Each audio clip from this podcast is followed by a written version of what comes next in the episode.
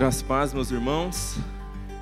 Muito bom estarmos aqui novamente compartilhando da palavra. Quero te convidar, hoje a gente vai dar uma passeada aí nas Escrituras. Uh, Atos dos Apóstolos, capítulo 1. Como o Alistair bem colocou, nós estamos aí nesse tempo de comemoração do domingo de Pentecostes, a chegada, o envio do Espírito Santo sobre a sua igreja. E a gente quer refletir hoje, com a graça de Deus, nesse nessa jornada do Espírito Santo. Tentar aqui é bastante coisa, então peço a graça do Senhor, mas para a gente entender o que, que o Espírito Santo fez e está fazendo, o que ele fez lá em Pentecostes e o que, que ele está fazendo nas nossas vidas hoje. Essa jornada do Espírito. Então a gente vai começar aqui no começo do capítulo 1, depois a gente vai migrar lá para o capítulo 2 e então nós vamos fazer um paralelo com um texto lá de segunda carta de Paulo aos Coríntios. Então, se você já quiser, a gente vai ter a projeção aí, mas é bom você conseguir uma maneira de marcar aí esses dois textos, Atos 2 e 2 Coríntios 5, porque a gente vai ficar caminhando nesses dois textos, né? É, Laurinha, vai passando o texto bíblico aí para a gente. Diz assim, Atos dos Apóstolos, capítulo 1, a partir do versículo 4: Certa ocasião, enquanto comia com eles, deu-lhes esta ordem: Não saiam de Jerusalém, mas esperem pela promessa do meu Pai, da qual lhes falei. Pois João batizou com água, mas dentro de poucos dias vocês serão batizados com o Espírito Santo. Então os que estavam reunidos lhe perguntaram: Senhor, é neste tempo que vais restaurar o reino a Israel? Ele lhes respondeu: Não lhes compete saber os tempos ou as datas que o Pai estabeleceu pela sua própria autoridade, mas receberão poder quando o Espírito Santo descer sobre vocês e serão minhas testemunhas em Jerusalém, em toda a Judéia e Samaria e até os confins da terra. Tendo dito isto, foi elevado às alturas enquanto eles olhavam, e uma nuvem o encobriu da vista deles. Foi levado às alturas enquanto eles olhavam, e uma nuvem o encobriu da vista deles. Agora, lá no capítulo 2, a partir do versículo 1, a gente vai pular aí ah, o chamado de Matias para substituir Judas né, nos doze apóstolos, e aí continua, de fato, a, a, a promessa se cumprindo daquilo que Jesus tinha dito no capítulo 1 uh, Atos 2:1. Chegando o dia de Pentecostes, estavam todos reunidos num só lugar. De repente veio do céu um som como de um vento forte e encheu toda a casa na qual estavam assentados.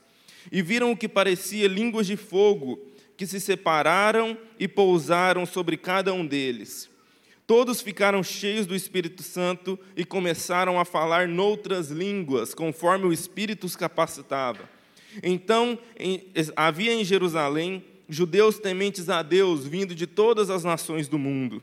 Ouvindo-se o som, ajuntou-se uma multidão que ficou perplexa, pois cada um os ouvia falar em sua própria língua. Atônitos e maravilhados, eles perguntavam: Acaso não são galileus todos esses homens que estão falando? Então, como os ouvimos, cada um de nós em nossa própria língua materna?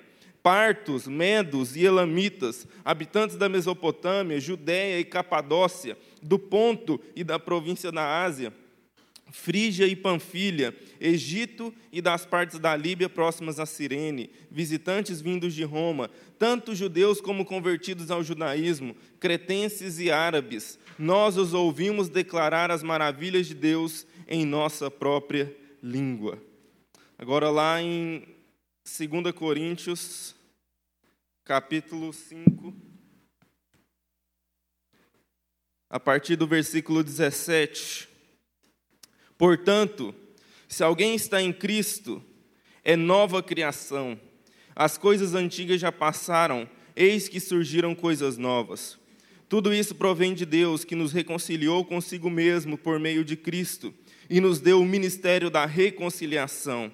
Ou seja, que Deus em Cristo estava reconciliando consigo o mundo, não levando em conta os pecados dos homens, e nos confiou a mensagem da reconciliação. Portanto, somos embaixadores de Cristo, somos embaixadores de Cristo, como se Deus estivesse fazendo seu apelo por nosso intermédio. Por amor a Cristo, lhe suplicamos, reconciliem-se com Deus. Graças a Deus por Sua palavra. Então a gente vai usar esses dois textos aqui porque é uma coisa muito importante. Uh, sempre que a gente vai estudar a Bíblia, que é a hermenêutica, que é essa disciplina que cuida na, na, teologia da interpretação dessas escrituras, há sempre um cuidado muito especial com o livro de Atos dos Apóstolos.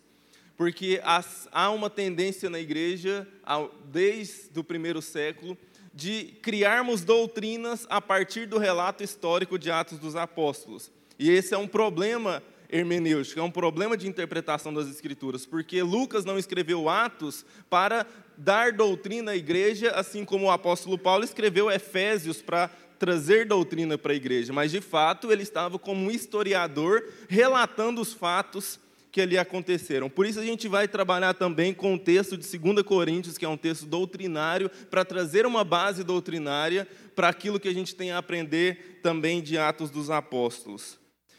E aí, estamos com problemas tecnológicos, só para variar, mas eu queria começar falando sobre um caso que provavelmente você não ouviu falar nada essa semana.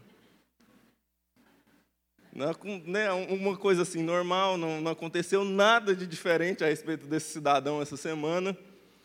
E, e ele me fez, me trouxe algumas reflexões. Então, para quem não sabe, está né, tá rolando uma polêmica gigantesca do Neymar com uma menina aí que essa menina alegou que ele a estuprou e para melhorar muito a situação, ele decidiu pegar todas as conversas íntimas e privadas dos dois e jogar nas redes para quem quisesse ver. E a gente é interessante a gente pensar sobre essas figuras públicas, essas figuras de referência, principalmente para a juventude e o que a gente tem assim das referências de sucesso, de, enfim, pessoas que se deram bem. Semana passada o Rafa falou muito sobre o, o, o Whindersson e tal, e, e as crises que ele está vivendo na vida, apesar de todo o sucesso, de toda a fama. E, e o Rafa falou do Whindersson enquanto um símbolo daquele jovem que está no mundo perdido tentando encontrar as respostas. E eu penso que o Neymar, eu não sei quantos sabem, ele tem uma origem cristã, uma origem, os pais dele, ele foi criado na igreja. Uh, e eu vejo o Neymar muito como um símbolo desse jovem que está nesse coração dividido. Aquela semente que caiu entre os espinhos da parábola do semeador, que pelos cuidados dessa vida ele não sabe se ele vai para a igreja ou se ele vai para o mundo. Porque há um detalhe muito importante é, e é curioso como que nós evangélicos nós estamos na pauta do assunto no nosso país. Não importa do que você for falar hoje no Brasil, qualquer assunto que você for falar vai envolver os evangélicos, porque tem inclusive uma postagem que eu gostaria de usar para refletir. Uh, você vê que estamos no fundo do poço. É um tweet que foi feito aí por um líder cristão. Aliás, é, tem uma outra pesquisa que as citações nas redes sociais do nome do Neymar subiu 752% durante essa semana. Então, essa daqui é só mais uma. E ele diz o seguinte: Você vê que estamos no fundo do poço quando um atleta e uma mulher trocam fotos nuas, mensagens eróticas e louvores evangélicos. É urgente a pregação do inferno do juízo final nos nossos púlpitos. Então, esse era, eu, eu nem quis entrar, nem, nem vi quais foram essas mensagens, porque justamente esse é um problema muito grande, não sei se vocês sabem, mas o Neymar, para se defender do crime do estupro, cometeu um outro crime a divulgar as informações de cunho íntimo que ele tinha trocado com aquela moça, enfim. Mas a questão é que existe essa contradição, essa esquizofrenia. Ao mesmo tempo que eles estão trocando nudes, estão trocando louvores evangélicos. E o que, que isso significa? Esse post trouxe para mim duas percepções que eu quero compartilhar para a gente começar a entrar aqui. A primeira delas é. Eu sempre fico com o pé atrás quando há, principalmente na rede social, essa escandalização com o pecado alheio. Como se só o Neymar fosse incoerente, como se eu e você não fôssemos incoerentes. Como se nós não cantássemos louvores aqui no domingo e cometêssemos pecado na segunda-feira. A única diferença é porque não foi jogado na rede social. Então, ah, esse tipo de post, tipo se escandalizando que o mundo está pecado, ele está dizendo: olha, você vê que estamos no fundo do poço quando isso acontece. Meus irmãos, o nosso grande problema da humanidade é que a gente nunca saiu do fundo do poço. Não é um problema do Neymar, é um problema de Adão. Nós estamos no fundo do poço desde Adão. A grande questão, o Evangelho vem aqui para justamente tirar do fundo do poço, mas nós não vivemos uma, uma sociedade mais pecaminosa hoje do que a sociedade primitiva lá dos tempos de Adão, Noé, enfim. Deus mandou um dilúvio para acabar com o mundo, porque o povo era extremamente pecador. Mas há uma questão aqui é, da gente sempre pensar a respeito dessas coisas, porque a gente vai refletir um pouco aqui na vida do Neymar, usando ele como Judas, né, para a gente descer além aqui, mas o que eu estou querendo dizer é que a gente pensa muito em termos de comportamento e muito pouco em termos de transformação de coração. Porque a grande questão não é se temos o comportamento de mandar ou não nudes, mas se temos um coração que entende que foi transformado pelo Espírito Santo ao ponto de não pensar a respeito dessas coisas. Porque aí a segunda parte dessa frase, desse tweet que a gente está analisando aqui, diz que nós precisamos da pregação do inferno e do juízo final. E de fato eu concordo que essa pregação é necessária e ela faz parte do processo. Mas o que mais eu quero chamar a atenção não é o fato de pregarmos o, sobre o tema que devemos pregar, se devemos pregar ou não sobre o inferno. A minha grande questão é que nós precisamos resgatar o sentido do que significa conversão.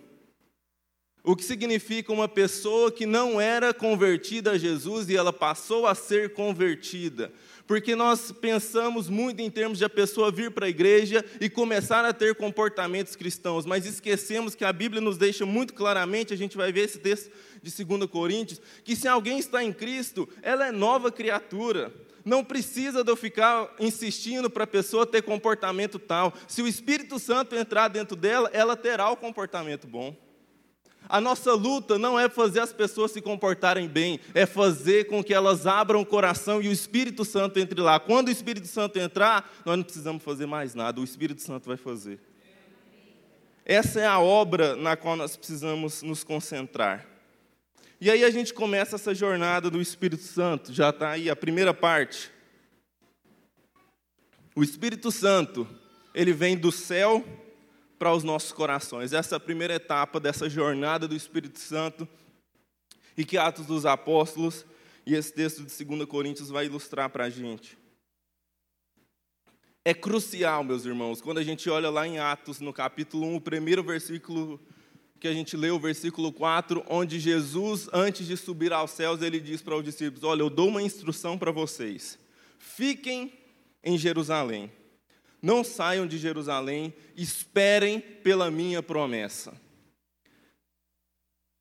Imagine aqueles discípulos empolgados com aqueles 40 dias com o Mestre, que eles achavam que tinha morrido, que tudo tinha acabado, e agora eles empolgados para continuar a obra desse mestre, e aí eles esperam que eles vão receber uma injeção de ânimo, um coaching de Jesus, vai lá, você vai conseguir, você é vitorioso, você vai alcançar o mundo, e ele fala: fica em Jerusalém, quietinho, não abre a porta, fica lá, parado. E isso nos faz voltar para domingo passado, as Martinha e as Marinha. E a gente continua querendo ser Marta, vamos evangelizar o mundo. E aí Jesus fala: vamos ser Maria, ficar aqui em Jerusalém e esperar a descida do Espírito Santo. E o que que isso diz para nós, meus irmãos? O que que isso tem a ver, por exemplo, com o caso do Neymar?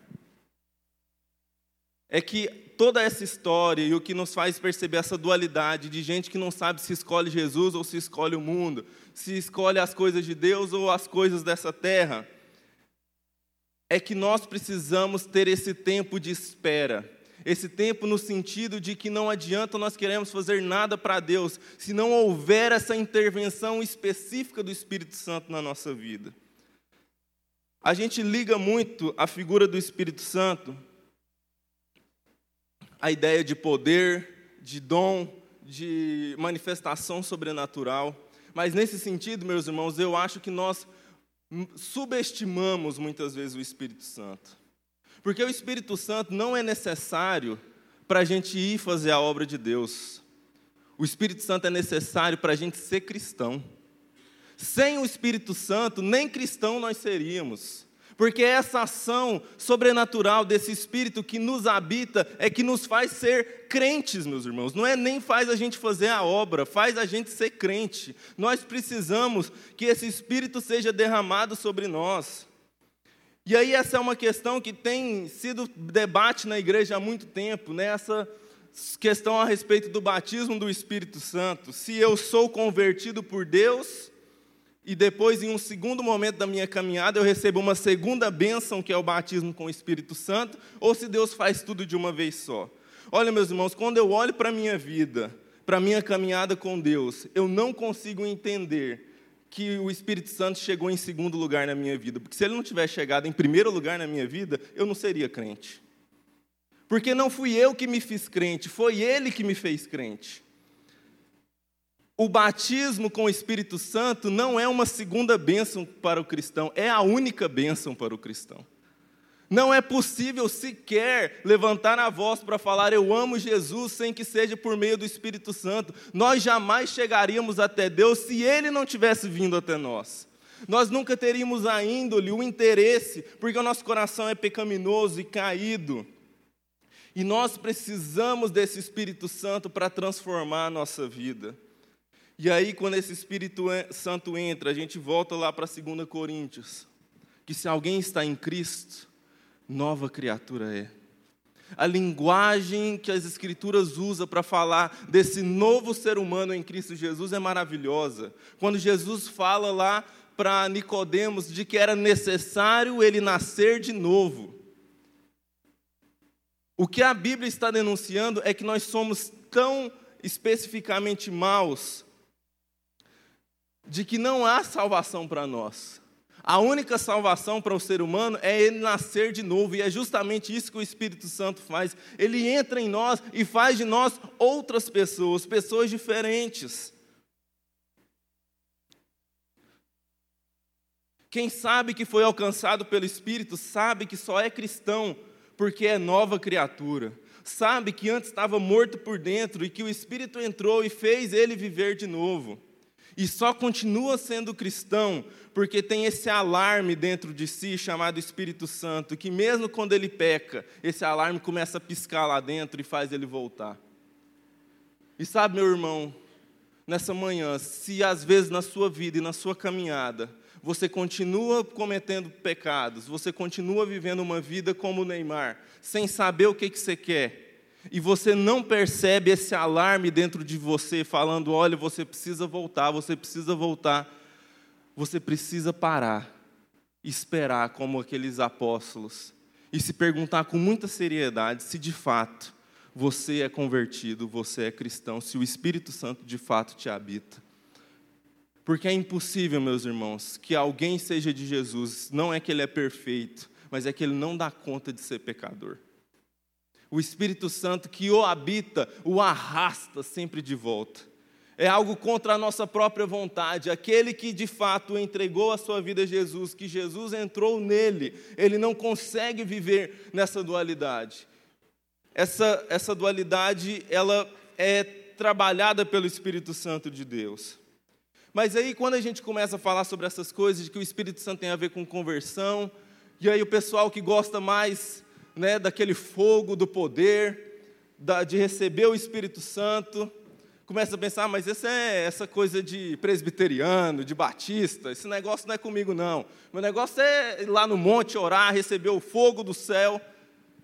A primeira coisa, meus irmãos, que a gente tem que entender é que não foi a Assembleia de Deus que inventou o símbolo do Espírito Santo como fogo.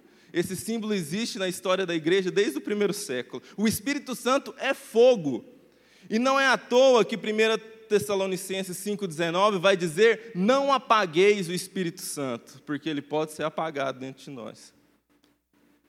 Mas é muito interessante a gente pensar a respeito disso. Você já viu que na linguagem das Escrituras, Quando ela fala sobre espíritos imundos, quando essa, um espírito imundo toma uma pessoa por completo, as escrituras chamam de possessão.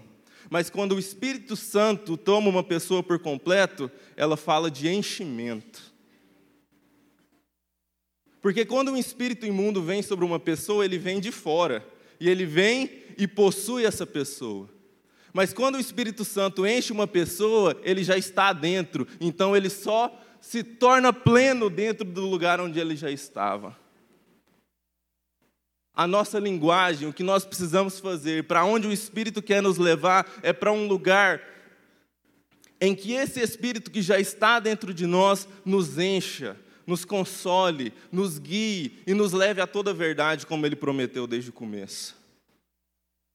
E isso é algo extraordinário, meus irmãos. Não há precedentes na história da religião, não há um só credo na história da humanidade que diga, que afirme que Deus não está lá no céu, de que Deus não é um super ser que vem para fazer o que ele quer ou bem entende, mas é uma fé que diz que o Espírito Santo, que o Deus, aquele que criou o universo, está dentro de seres humanos caídos como eu e você. Isso é glorioso. Saber que nós não temos um Deus distante, que está lá no céu dando ordens, mas nós temos um Deus que, apesar, que além de ter vindo aqui, se feito carne habitado entre nós, passado pelas nossas mesmas angústias, enviou depois esse Espírito para nos habitar, para fazer morada dentro de nós.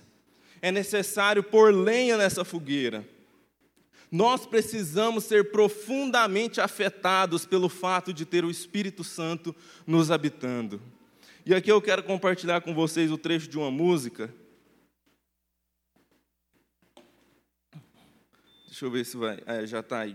Então, gente, alguém aqui já orou escutando rap? Eu já, muitas vezes, com esse rap aí. É um grupo que chama Rap Sensation e a música chama Eis-me Aqui. E ela, na verdade, é uma história. É um cara que chega em casa de noite, depois do trabalho, e ele janta com a família e ele vai para o quarto orar. E aí a música é a oração dele. E lá no final da oração, ele diz o seguinte: Isso daqui sempre me marcou muito. Alguns instantes de silêncio para o Senhor falar em meu coração. Vi minha vida, meus projetos, parei e prestei muita atenção. E consegui entender o Senhor me direcionando pela emoção, de raciocinar, compreender e, o mais importante, Pai, viver. Nesse momento, sinto meus olhos se enchendo de lágrimas. Ao meu redor, um grande silêncio, um grande poder em silêncio vem e me acalma. Sinto um grande calor despertando dentro de mim, doce hóspede da alma, a paz me possui, quero ficar sempre assim. Nós precisamos fazer com que esse espírito, que pode ser apagado dentro de nós, nos encha em toda a sua plenitude. E aí a gente vai para a segunda etapa dessa jornada que o Espírito Santo está fazendo. Ele vem do céu para o coração do ser humano. E agora ele vai do coração para a embaixada. E como é que a gente vai entender esse negócio da embaixada? Está lá em 2 Coríntios, no capítulo 5, no versículo 20, diz que, portanto, nós somos embaixadores de Cristo. Mas o que, que isso tem a ver com Atos? Primeira indicação que nós temos aqui é que não somente eles esperaram pela promessa em Jerusalém, mas lá quando começa o capítulo 2, que vai ser o derramamento do Espírito Santo, diz que eles estavam todos reunidos no mesmo lugar. Isso nos traz uma indicação muito importante, meus irmãos, a respeito do poder do Espírito Santo. É que o Espírito Santo não serve para me encher, o Espírito Santo serve para nos encher. Obviamente, não estou entrando em contradição, sendo que eu acabei de dizer dessa ação do Espírito Santo dentro do homem, em nível pessoal, na pessoa, mas ao aspecto do Espírito Santo, principalmente no que diz respeito à nossa ação mundo, no mundo, aquilo que vamos fazer, os, o poder que o Espírito Santo vai nos dar, é que esse Espírito não é derramado sobre um indivíduo que enche ele de dom, de capacidade, e ele vira o super-homem gospel e vai fazer tudo que Deus quer que ele faz. Mas ele vem sobre a igreja, e diz que enquanto eles estavam sentados sobre o lugar, veio várias línguas de fogo e pousou uma sobre a cabeça de cada um que estava lá presente. Sabe, meus irmãos, a gente às vezes tem essa noção, e se você vem de uma tradição mais pentecostal, eu vivi tudo que você puder imaginar, de tradicional, pentecostal, eu fui assim, um, uma mesclagem, a minha formação espiritual. E eu, e eu percebo a graça de Deus em todos os aspectos. Mas há um aspecto de que, em muitas, em, é, em, muitas circunstâncias, há uma ideia de que o Espírito Santo ele serve para me encher num nível muito pessoal para que eu possa ter uma experiência estética, uma experiência sensorial com o Espírito Santo, de sair dos meus sentidos, de ser cheios e de ter aquela plenitude, de receber aquele dom, receber aquela manifestação do Espírito Santo, para eu ir para casa contente, para eu ir para casa me sentindo bem. Pessoas que lidam com o Espírito Santo da mesma forma que lidam com um spa serve para exatamente a mesma coisa. Me tornar, dar-me condições de bem-estar pessoal. E é triste quando a gente percebe isso manifestado em muitas das músicas que cantamos. É o Espírito que vem para me encher, me abraçar, cuidar de mim, tudo a ver com o eu pessoal. Mas aqui esse Espírito Santo, ele é derramado não sobre um homem individual, ele não vem sobre o apóstolo Pedro, ele não vem sobre o apóstolo João, diz que ele é derramado sobre todos os que estavam reunidos lá. E todos os que estavam reunidos lá foram capacitados para fazer o trabalho que Deus havia ordenado. E a gente vai refletir um pouco mais agora em 2 Coríntios sobre essa figura do embaixador. O que, que ela tem a ver com esse texto? O que, que ela tem a ver com a nossa vida enquanto cristãos? E antes da gente entrar na figura do embaixador, eu quero que a gente reflita que se há um embaixador, há uma embaixada. Há esse lugar da onde o embaixador é enviado para poder lidar com as questões diplomáticas no país onde a embaixada dele está. E nós precisamos entender a igreja como essa embaixada. Esse lugar onde nós aprendemos, onde nós somos acolhidos, onde o Espírito Santo derrama suas línguas de fogo e nos faz prontos para ir fazer essa obra de embaixador fora desse espaço da igreja. Porque além de todas essas coisas, meus irmãos, 2 Coríntios 5, versos 18 e 19, que a gente acabou de ler, diz que não somente o Espírito Santo nos fez novas criaturas, mas nos deu o ministério da reconciliação. O Espírito Santo é esse elo que une eu a você. É esse ele tem esse ministério de fazer com que nós aqui sejamos um e possamos espalhar essa reconciliação para fora, para o mundo onde ele nos envia para fazer a sua obra.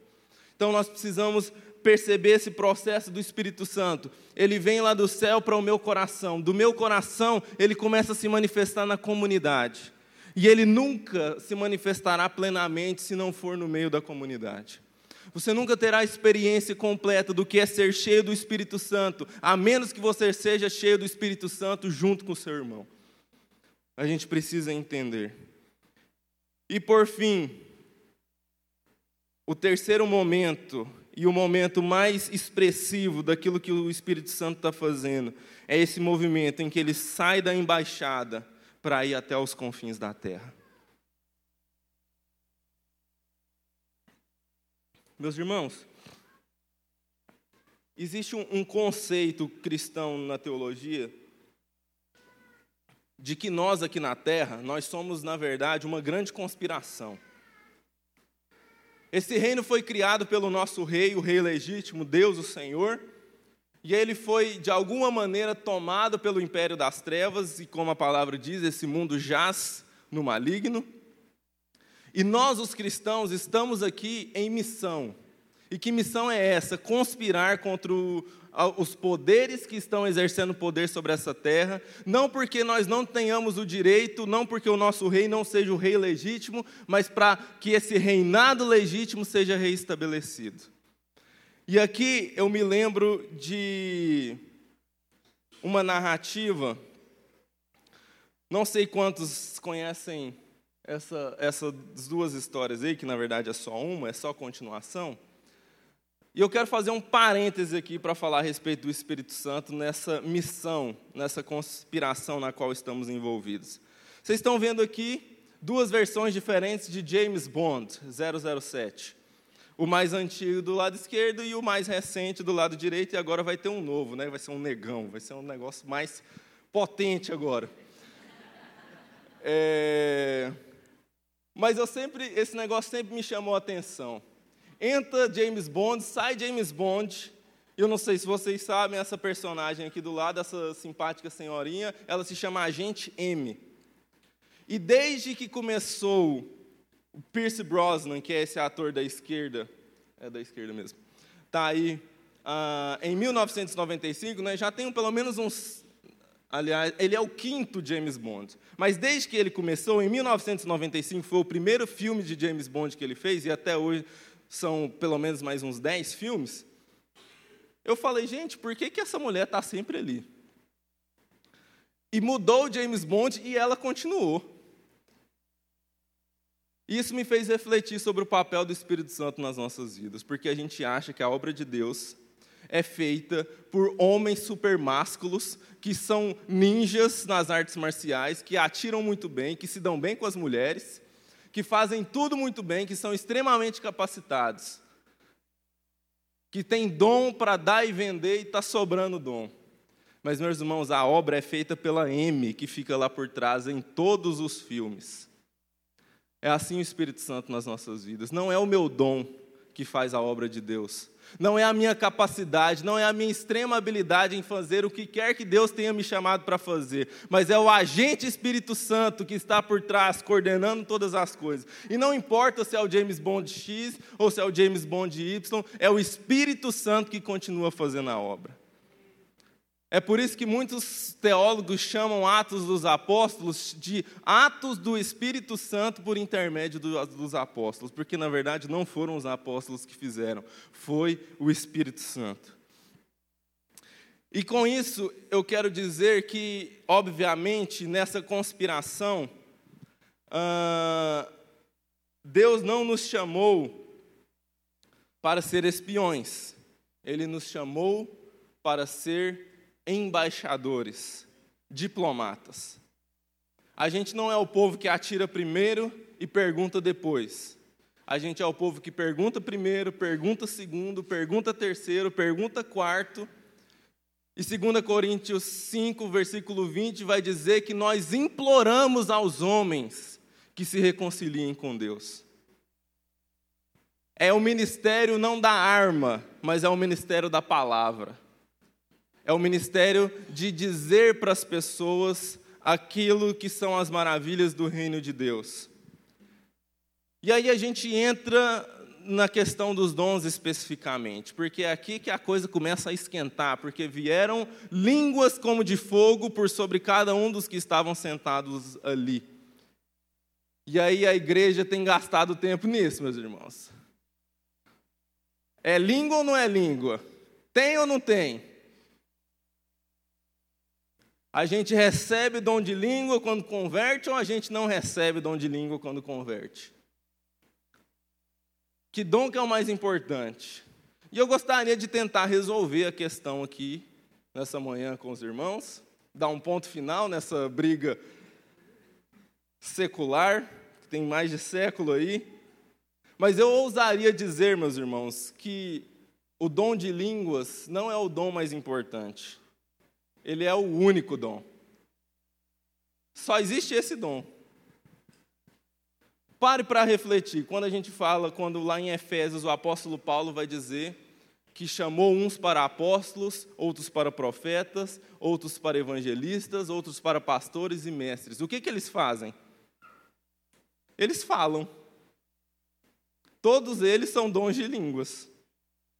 E quando a gente vai analisar o contexto mais amplo das Escrituras e a gente vê outros dons, como por exemplo presidir, é, contribuir, o próprio falar de língua, todos esses dons, eles estão lá como suporte ao dom de línguas. A gente preside para que as pessoas tenham condição melhor de falar a respeito das maravilhas de Deus. A gente contribui para dar condições que a gente possa falar a respeito das coisas de Deus. E até o dom de línguas misterioso, quando eu falo línguas de anjos ou qualquer coisa do gênero, esse dom de línguas serve para fortalecer o coração daquele que exercerá o dom de línguas, falando a respeito da, da glória de Deus para as outras pessoas. O dom de línguas que nós estamos falando aqui não é o dom do mistério das línguas, mas é o dom da revelação das línguas. Porque é muito interessante que esse fato ele é simbólico, porque eles começaram a falar e as pessoas começaram a entender na sua própria língua, na sua própria, no seu próprio idioma. E isso nos leva a refletir um pouco mais de volta sobre o papel do embaixador.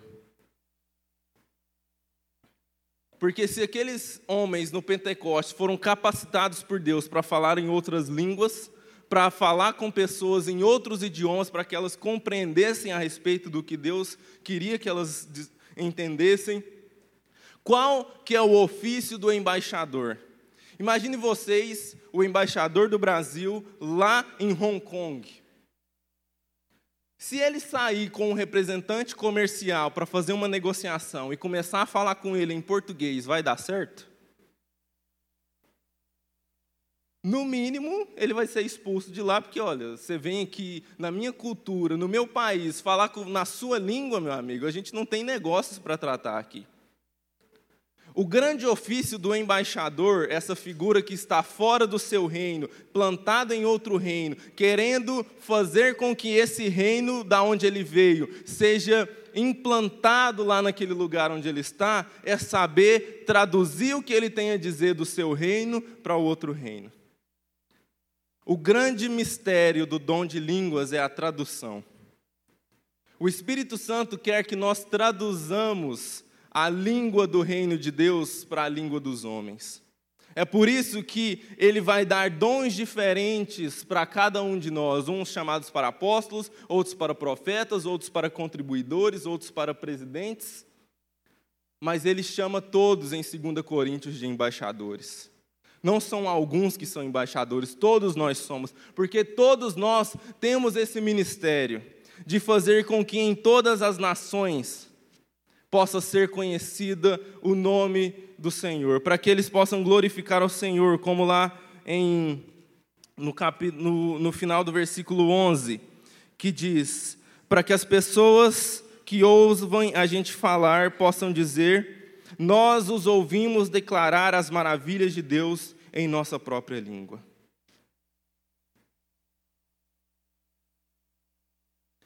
É interessante a gente pensar a respeito do nosso ofício missionário, aquilo que Deus nos chamou para fazer, de levar a sua palavra a toda a Judéia, Samaria e até os confins da terra. E a gente fala muito hoje em dia sobre missões transculturais. Mas se a gente parar para pensar, meus irmãos, em certo sentido, missões transculturais é uma redundância. Porque toda missão feita por um cristão, ela é transcultural. A nossa cultura cristã não se assemelha a qualquer cultura desse mundo, até lá dos padeiros lá da sua padaria. É missão transcultural quando você vai na padaria, aqui em Goiânia. É missão transcultural quando a gente vai lá na China. Mas é missão transcultural quando você encontra seu vizinho no elevador. Tudo que nós fazemos é trazer uma cultura que é totalmente diferente desse reino que está mergulhado nas trevas, que é o reino da luz do nosso Senhor Jesus. E nós precisamos entender que não é simplesmente o fato de traduzirmos para os idiomas das pessoas, não é eu, eu pregar o evangelho em mandarim, não é eu pregar o evangelho em hindi. Mas nós precisamos exercer esse ministério da tradução para engenheiros, para professores. Os nossos ambientes profissionais precisam de receber a tradução do Evangelho de Jesus. Não é simplesmente de como as pessoas, os meus colegas lá no escritório de engenharia, vão ouvir a respeito de Jesus. mas é como que no reino de Deus se faz engenharia. É como que no reino de Deus professores dão aula. Porque é um aspecto muito importante a respeito do Espírito Santo, e eu quero encerrar com isso. É um texto que para mim é muito caro. Êxodo, capítulo 31, versículos 2 e 3. Esses dois personagens aqui são muito importantes para mim, que trabalho com design, com criação artística. Ele diz o seguinte: isso aqui são palavras de Moisés transmitindo a eles. Eu escolhi Bezalel, filho de Uri, neto de Ur, da tribo de Judá, e o enchi com o meu espírito. Eu lhe dei inteligência, competência e habilidade para fazer todo tipo de trabalho artístico. Esse é o chamado de Bezalel, e depois vai entrar Oliabe, chamando eles para construir o tabernáculo que Deus tinha planejado, com toda a obra artística. O que me chama a atenção nesse texto é que ele diz que esse homem Bezalel vai ser cheio do Espírito Santo. E ele não vai ser cheio do Espírito Santo para pregar, ele não vai ser cheio do Espírito Santo para orar, ele não vai ser cheio do Espírito Santo para falar em línguas, ele vai ser cheio do Espírito Santo para fazer todo o trabalho artístico.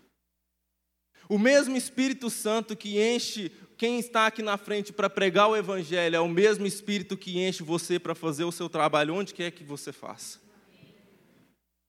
O dom que vem para nós uh, fazermos um milagre, orar para uma pessoa e ela ser curada, é o mesmo dom que te dá habilidade para desenhar. Meus irmãos, a missão para a qual o Senhor Jesus está nos chamando, ela é muito mais ampla. Não se trata apenas de trazermos essa mensagem verbal do Evangelho e traduzi-la para as pessoas na língua que elas vão entender. Trata-se de traduzir o reino de Deus, que não é só comida, bebida, mas é paz e alegria no Espírito Santo. Nós precisamos entender que cada mínimo aspecto da criação de Deus ele está trazendo a redenção pelo, por meio do Espírito Santo. E nós somos coparticipantes dele nesse processo. Nós precisamos que esse Espírito Santo venha, encha o nosso coração de forma plena e completa. Esse Espírito Santo precisa nos levar à comunidade para que juntos nós sejamos todos enchidos, para que aí sim, todos nós, e guarde essas palavras, meus irmãos, todos nós, porque não se trata do irmão que vai ser missionário lá na China, trata-se de eu e você que vamos ser missionários onde quer que estejamos. As missões não são para mim ou para algumas pessoas especiais, porque o Espírito Santo, como foi prometido e dito pelo profeta Joel, será derramado sobre toda a carne. Não para pastores, mestres, líderes e missionários, sobre toda a carne. Essa é a promessa do Espírito Santo. Eu queria orar com você nessa manhã. E eu queria que você conseguisse enxergar em uma dessas três etapas da jornada do Espírito Santo nas nossas vidas. Se você entende, como nós falamos no começo, que seu coração está dividido, ou que você ainda nem encontrou com esse Espírito Santo, você ainda precisa que ele venha do céu para o seu coração. Faça essa oração nessa noite. Espírito Santo, vem me habitar. Vem morar dentro de mim. Vem ser Deus dentro de mim. E se você está nessa segunda etapa com dúvidas de que é necessário não somente ser cheio pessoalmente com o Espírito Santo, mas estar no meio do povo que é cheio com o Espírito Santo, se você está brigado com a igreja, se você está pensando que talvez não precisa da igreja para ser cristão, em nome de Jesus, que o Espírito Santo ministre no seu coração de que sem a igreja você não pode ser cheio do Espírito Santo.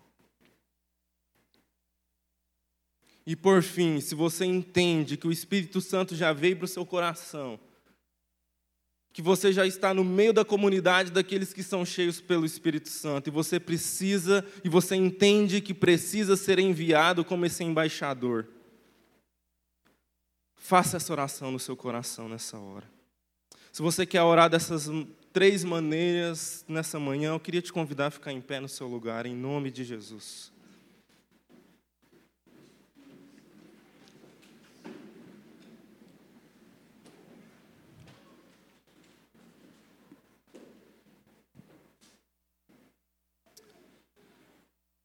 Ó oh, Espírito Santo de Deus, nós nos colocamos diante da tua graça, diante do teu consolo.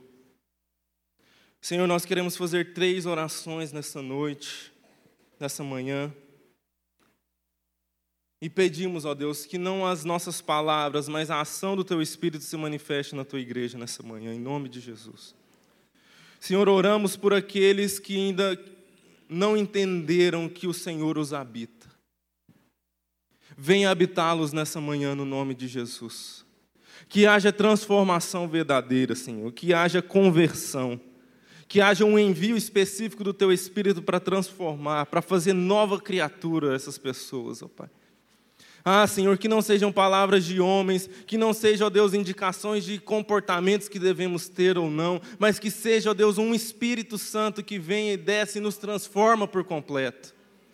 Faz-nos nova criatura nessa manhã, em nome de Jesus, Senhor. Ministra nos corações, ó Pai, derrama o teu poder que nos faz ser novas pessoas, pessoas parecidas com Jesus. Oramos também, ó Deus, por aquele coração que está decepcionado com a igreja de Jesus, em nome do Senhor Jesus Cristo. Deus, que o teu Espírito Santo, que convence do pecado, da justiça e do juízo, mas também que é o Espírito Consolador, possa, ó Deus, invadir esse coração, para que ele perceba que não há salvação senão no meio dos santos, ó Pai. De que não há manifestação do teu Espírito senão no meio da igreja, Deus que mesmo com as nossas mazelas, é o teu Espírito que nos une, que nos faz ser um em Cristo Jesus. Ah, Pai, eu oro por, pelos missionários que estão aqui nessa noite, ó Deus. Entendendo, ó Deus, que cada um de nós que o Senhor colocou aqui nessa noite é um missionário transcultural do Senhor. Faz-nos, ó Pai, levanta-nos como embaixadores nessa terra, Pai em toda Jerusalém, Judéia, Samaria, até aos confins da terra, onde o Senhor nos vocacionar, ó Deus, que possamos nos levantar.